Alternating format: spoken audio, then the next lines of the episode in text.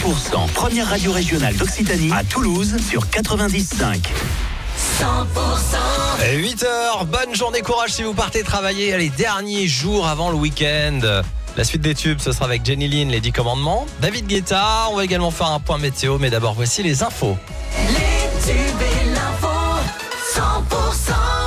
Vos infos à 8h, c'est avec Cécile Gabot. Bonjour Cécile.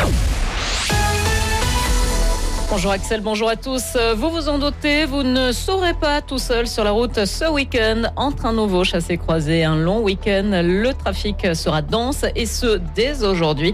Dans la région, le trafic s'annonce particulièrement important sur la 61 entre Toulouse et Narbonne. Vinci Autoroute conseille d'éviter l'axe entre 11h et 19h aujourd'hui.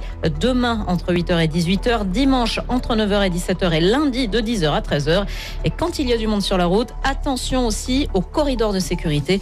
Mais ce corridor, qu'est-ce que c'est? Écoutez la réponse de Raphaël Delachaux, chef de district chez Vinci Autoroute.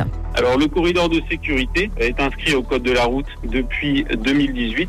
Lorsqu'un automobiliste approche un véhicule qui est arrêté sur bande d'arrêt d'urgence, alors ça peut être un dépanneur, euh, les services de secours, les services de gendarmerie ou les services de l'autoroute ou tout simplement même un véhicule en détresse, un véhicule en panne, il faut, lorsque cela est possible, se décaler vers la gauche. J'entends lorsque cela est possible, lorsque l'on n'est pas dépassé par un autre véhicule qui permet donc à ce véhicule arrêté ou en détresse ou en intervention d'intervenir dans des conditions de sécurité optimales. Raphaël Delachaux, chef de district chez Vinci Autoroute, il était au micro de Pauline Chalère.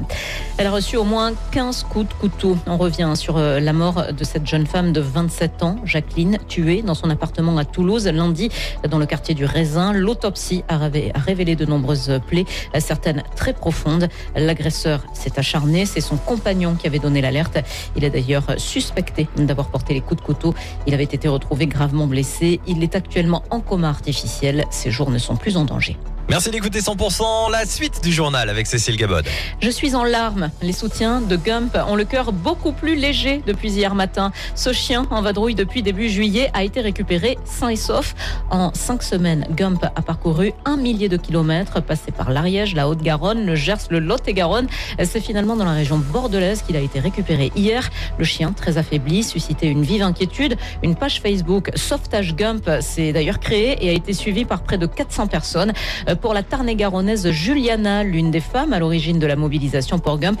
L'émotion était très forte hier quand la bonne nouvelle est tombée. On l'écoute. Pour nous, ça a été très très intense et un grand soulagement euh, au moment où ça s'arrête. C'est réellement une forte mobilisation entre Monsieur Machado, qui nous l'a euh, signalé très très tôt ce matin et qui a euh, participé au sauvetage de Gump auprès de la police nationale de ce nom, la police municipale de Bordeaux et la SACPA qui est rattachée à la Fondation Clara. C'est grâce à ces gens-là que Gump est en sécurité à l'heure où je vous parle retour du vétérinaire. Il a été confié à la SPA de Mérignac.